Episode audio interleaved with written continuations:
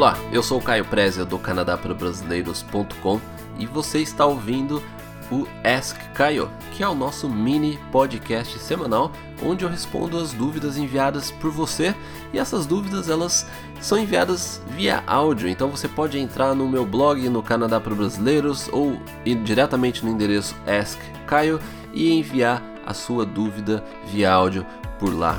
Então vamos agora ouvir a pergunta enviada pelo Bruno. Olá, Caio e Guilherme, meu nome é Bruno, sou de Fortaleza, e a minha dúvida é em relação a como posso comprovar a minha experiência de trabalho, já que eu trabalho com autônomo, sou programador, desenvolvo jogos e aplicativos para smartphones. Eu trabalhei numa empresa, mas não foi com carteira assinada, eu entrava como colaborador, ganhava porcentagem em cima é, dos projetos que eu participava, então eu não tinha um salário fixo e nem carteira assinada e, portanto, eu não consegui criar nenhuma conta no banco. Vi que em um post o Guilherme falou que era possível comprovar tirando os extratos do banco e juntamente com a carta né, da, dos donos da empresa, comprovar que ele recebia aquele salário fixo para trabalhar lá. É, infelizmente eu não tenho como fazer isso, já que eu não tenho conta no banco.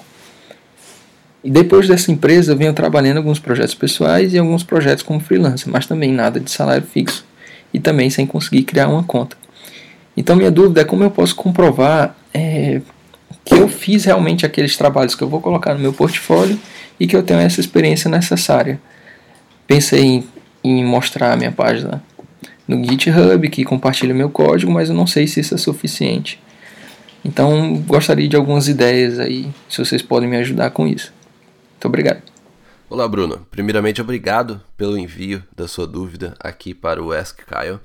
E, bom, a sua pergunta, a gente poderia né, dividir ela, em é, colocá-la em duas direções. Né? Uma que é para comprovar a sua experiência de trabalho para empresas. Vamos supor que você está começando a procurar por emprego, você está fazendo a sua pesquisa, entrando em contato com empresas e você quer comprovar aí que você teve uma experiência profissional.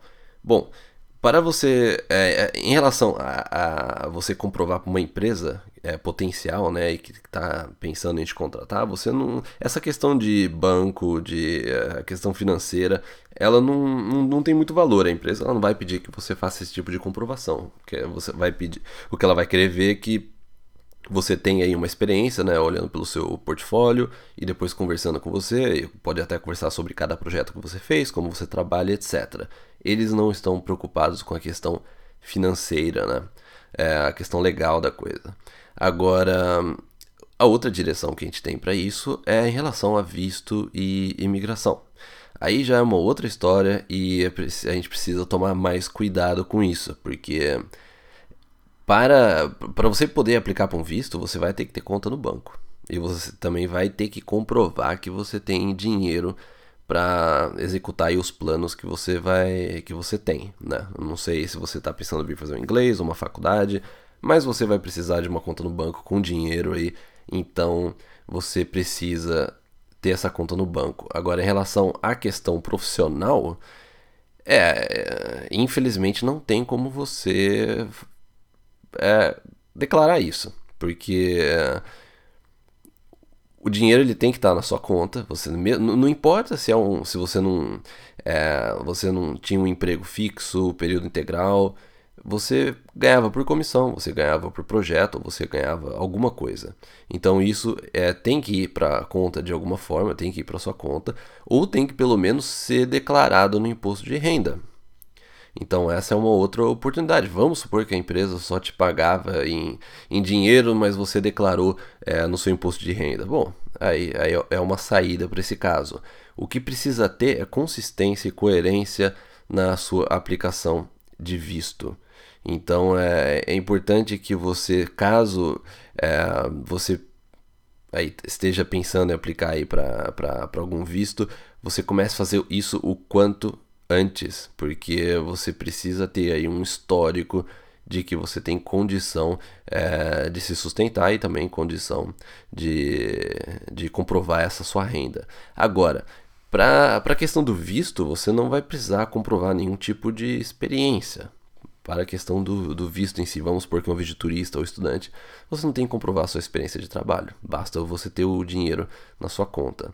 Agora, talvez também a sua pergunta pode estar sendo feita em relação a um processo de migração onde você ainda está no Brasil e você aplicou para um processo de migração e agora chegou a, a, hora de você comprovar que você tem experiência, porque depend, dependendo do processo você vai ter que comprovar que você teve essa, essa experiência.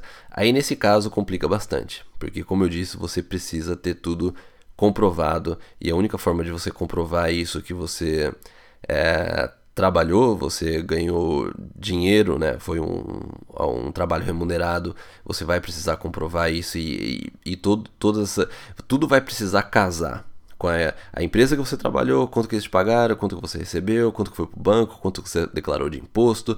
Então, se for por um processo que você está no Brasil ainda, você está precisando declarar, é, comprovar sua experiência, aí eu acho que você aí pode estar com algum é, problema. Então é, comece a ajustar essas coisas o quanto antes para que aí daqui um tempo você esteja tudo regularizado com isso, né? E só, só para completar a sua, a sua pergunta, mas é, na verdade eu vou adicionar aqui uma, uma informação a respeito de visto, que tem, eu estou recebendo muito e-mail de pessoas perguntando é, em relação ao visto canadense para turismo ou é, visto de estudante, né? A primeira coisa que você, a gente precisa entender é que o, você precisa ter dinheiro suficiente para pagar suas despesas, pagar o curso que você está fazendo. Então você vai precisar comprovar para o consulado que você tem condições de pagar sua viagem. Então você precisa fazer as contas com cuidado é, de quanto dinheiro que você vai gastar, quanto que é o curso, quanto que vai ser a moradia. Coloca uma média de 950 dólares por mês, né? Eh, tirando o curso, coloca por volta de 900, 950 dólares por mês de despesas entre moradia, comida e dinheiro, dinheiros extras, né? Então você precisa comprovar isso. Você também precisa comprovar que você tem é, esse dinheiro na conta por pelo menos três meses na sua conta. Então você vai ter que adicionar aí três ou três extratos bancários, né? Eu sempre adicionei mais, mas é, se não me engano 3 é, aí é, o, é o requerimento aí mínimo que você precisa ter. E como é, eu mencionei anteriormente, imposto de renda tem que o, o, imposto de renda ele tem que bater com o dinheiro que você está declarando. E porque eu recebo alguns, algumas mensagens e comentários no meu blog de pessoas que aí tiveram visto negado e a, a maioria dos casos a, é relacionado a essa questão de dinheiro ou a pessoa não tinha o dinheiro suficiente, ela, a pessoa achava que tinha o dinheiro suficiente para comprovar, mas tem que calcular tudo: passagem aérea, curso, moradia, é gastos extras, tudo. E agora precisa também, é, e daí você precisa fazer aí a, a conversão para o dólar e ver exatamente quanto que dá. E o ideal é que você tenha um pouco a mais do que aquele limite aí do, dos cálculos que você fez. Então, normalmente o que eu vejo aí de visto negado é está muito relacionado a essa questão financeira, essa questão da, do imposto de renda. O imposto de renda tem que bater com aquilo que está na sua conta, e se por algum motivo não bate, você tem que é, explicar o porquê que não está batendo. Às vezes tem alguma coisa aí que para você às vezes parece é, claro, mas para o oficial de imigração que está conhecendo você através desses papéis que você né, da, da, sua aplicação, às vezes pode não ficar claro e na dúvida eles podem é, negar o visto, né? Ou, ou pode não contar muito positivo aí na, na decisão é, deles. Mas na maioria dos casos que eu tenho visto ultimamente é sempre relacionado a isso. É, às vezes eu vejo muita gente com pressa de aplicar para o visto e outro dia eu recebi um e-mail de uma pessoa que tinha colocado só os dois extratos na, do banco, por, é, os dois extratos bancários né, dos últimos dois meses e essa pessoa mesmo, na própria mensagem, ela tinha me falado que ela tinha conseguido esse dinheiro, por isso que ela não, colo ela não colocou o terceiro mês, porque o dinheiro não estava na conta dela. Então, é, é, lógico que essa pessoa ela teve visto negado, porque a forma que o oficial de imigração vai analisar é que essa pessoa emprestou o dinheiro e não colocou três meses, porque no terceiro mês esse dinheiro não estava na conta.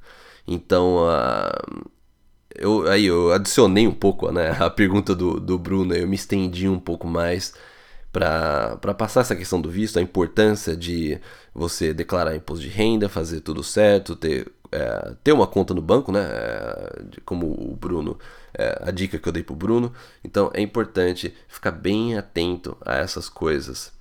E. E até, Bruno, complementando a, sua, complementando a sua pergunta sobre um processo de imigração, que você está no Brasil ainda e você aplica para um processo, até para o processo de imigração você vai precisar de uma conta no banco.